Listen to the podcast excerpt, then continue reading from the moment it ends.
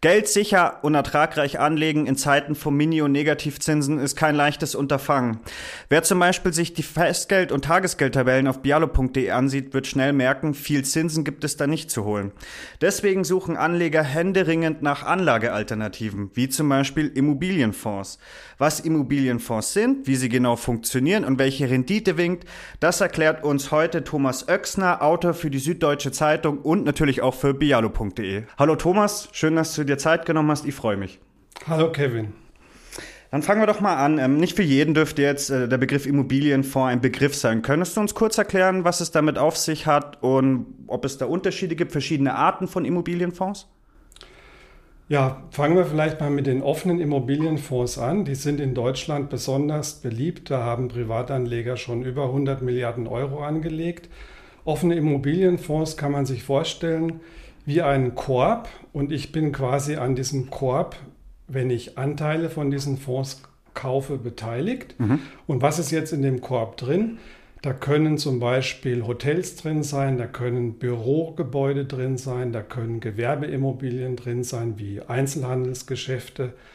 Es können auch Wohnimmobilien drin sein, aber das ist bisher noch relativ wenig der Fall. Das sind offene Immobilienfonds. Ähm, ich kann die ähm, per Ausgabeaufschlag kaufen, ganz normal wie ein Aktienfonds mhm. oder Rentenfonds, ist allerdings relativ teuer. Kann sein, dass ich bis zu 5% Ausgabeaufschlag zahlen muss. Ich kann sie aber auch über die Börse erwerben. Wenn ich ein Depot bei einem Broker habe, äh, kann ich über die Börse mir Anteile von offenen Immobilienfonds kaufen und das ist dann deutlich günstiger als den teuren Ausgabeaufschlag zu bezahlen. Ähm, deutlich günstiger? Wie reden, von, welchem, von welcher Differenz reden wir da? Naja, das hängt davon ab, welchen Kurs ich bekomme. Ja. Aber ich würde jetzt mal sagen, ähm, ich zahle dann vielleicht ein bis zwei Prozent, aber mhm. kein, auf keinen Fall fünf Prozent. Genau, also deutlich günstiger. Jetzt hast du ja von offenen Immobilienfonds gesprochen. Dann gehe ich jetzt mal davon aus, dass es auch geschlossene Immobilienfonds gibt. Es gibt auch geschlossene Immobilienfonds. Bei geschlossenen Immobilienfonds ist es so, dass ich in der Regel an einem ganz konkreten Projekt beteiligt bin. Ich habe also nicht einen Korb mit verschiedenen Immobilien, wodurch ja das Risiko gestreut ist, weil ich mein Risiko einfach auf viele verschiedene mhm. Objekte verteilt habe, wenn ich Teilhaber an diesem Fonds bin. Bei geschlossenen Immobilienfonds gehe ich automatisch ein viel größeres Risiko ein, weil ich dann zum Beispiel an einem bestimmten Hotel beteiligt bin oder an einem bestimmten Bürogebäude, das irgendeine äh, Gesellschaft, irgendein Anbieter eben äh, hochzieht und ich äh, kann mich mit meinem Kapital beteiligen. Das Ganze kann gut gehen, mhm. kann aber auch schief gehen. Genau, und sagen wir mal, es geht schief, dann droht der Totalverlust. Äh, im, schlimmsten Fall, Im schlimmsten Fall droht der Totalverlust, das steht auch auf den Prospekten drauf. Ähm, was ich wissen muss bei geschlossenen Immobilienfonds, ich habe relativ hohe Kosten. Die Fachleute mhm. sprechen von den sogenannten Weichkosten. Die können bis zu 20 Prozent der Anlagesumme, wenn man alles zusammenzählt, ausmachen. Und das ist schon eine ganze Menge. Das muss man erstmal wieder reinholen. Ja, da muss dann eine ordentliche Rendite locken, oder? Also das muss man erstmal reinholen, wie du ja, schon gesagt hast. Da wäre ich persönlich also eher skeptisch. Mhm. Ähm, geschlossene Immobilienfonds, das ist etwas für Leute, die sich wirklich in dem Markt sehr gut auskennen, die glauben zu wissen, dieses Projekt könnte gut laufen die auch verschmerzen können, wenn sie mal 10.000 oder 20.000 Euro verlieren. Mhm. Für solche sagen wir mal, eher professionelle, vermögende Anleger kommen solche geschlossenen Immobilienfonds in Frage. Äh, und Leute, die gern Steuern sparen wollen. Hm, okay, also für Otto Normalsparer jetzt sagen wir mal ähm, keine empfehlenswerte. Äh, ich persönlich würde es nicht empfehlen ja. Ähm, und wenn, dann wirklich nur nach einer sehr genauen Prüfung. So, jetzt hast du uns ja kurz erklärt, geschlossene, offene Immobilienfonds. Jetzt liest man natürlich auch immer, unter anderem auch auf bialo.de aktuell von sogenannten REITs. Kannst du uns da erstmal erklären, was bedeutet REITs, für was steht es und worum, was ist es, worum handelt es sich? Also REITs ist die Abkürzung für Real Estate Investment Trust. Mhm. Das heißt übersetzt Immobilienkapitalanlagegesellschaft. Was bedeutet mhm. das, wenn ich einen REIT kaufe? dann bin ich Aktionär von einem Unternehmen, das mit Immobilien Geschäfte macht. Und dieses Unternehmen kann dann zum Beispiel in Pflegeheime investieren, es kann in Gewerbeimmobilien investieren, also wie zum Beispiel Einzelhandelsobjekte, es kann in Bürogebäude investieren.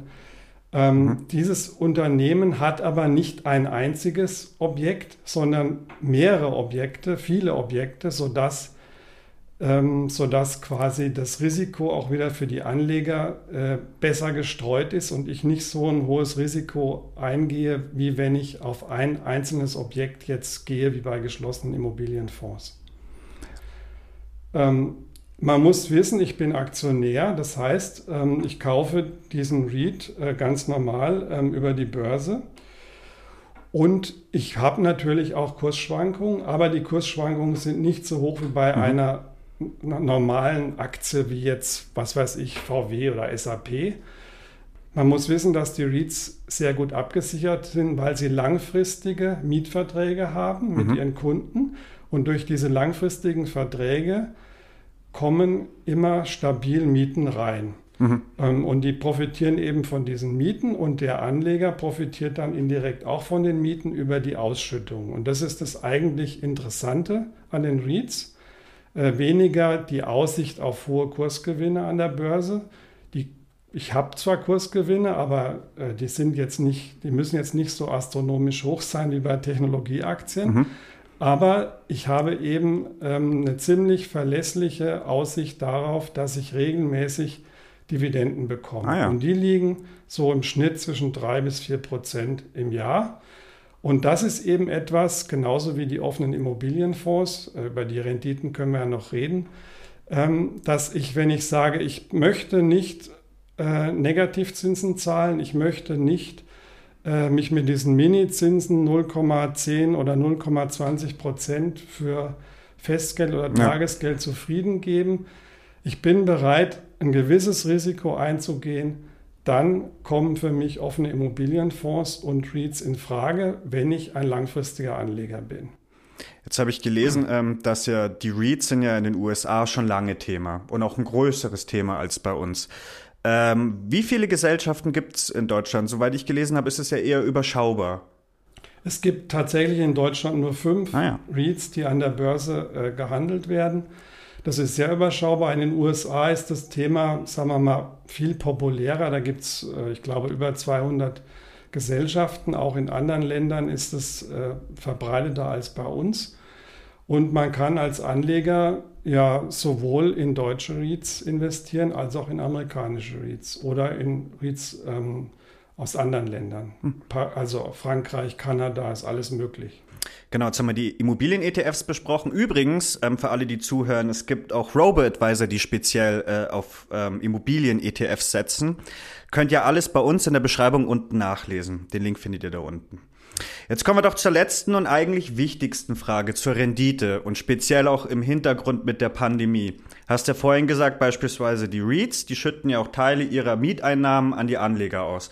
Jetzt gab es natürlich die Pandemie und damit gehe ich mal bekanntermaßen ja auch große Mietausfälle. Äh, wie hat das den Markt beeinflusst und die Rendite?